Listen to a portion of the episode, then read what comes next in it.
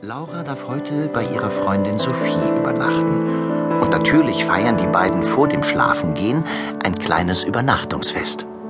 Toll, so eine Pyjama-Party, nicht?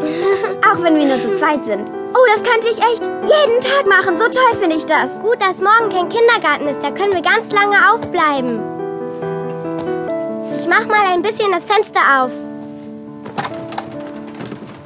Oh, es regnet.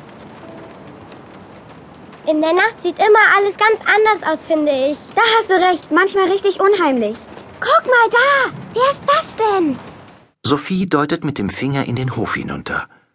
Laura kommt zu ihr ans Fenster und sieht hinaus. Es ist schon ganz dunkel draußen. Regentropfen fallen vom Himmel. Unten zwischen den Büschen entdeckt Laura den Schein einer Taschenlampe. Ein alter Mann in einem langen Mantel schleicht dort unten herum.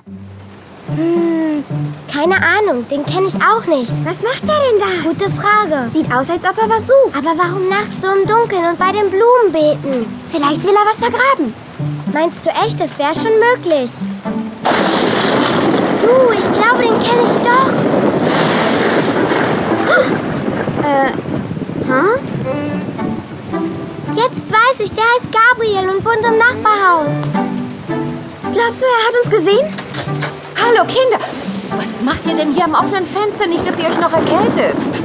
Sophies Mutter kommt ins Zimmer und schließt das Fenster. Weißt du was, Mama? Wir haben Herrn Gabriel gesehen. Er hat da unten im Blumenbeet herumgegraben. Gerade eben, im Dunkeln.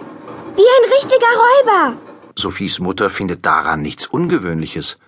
Sie schickt Laura und Sophie zum Zähneputzen.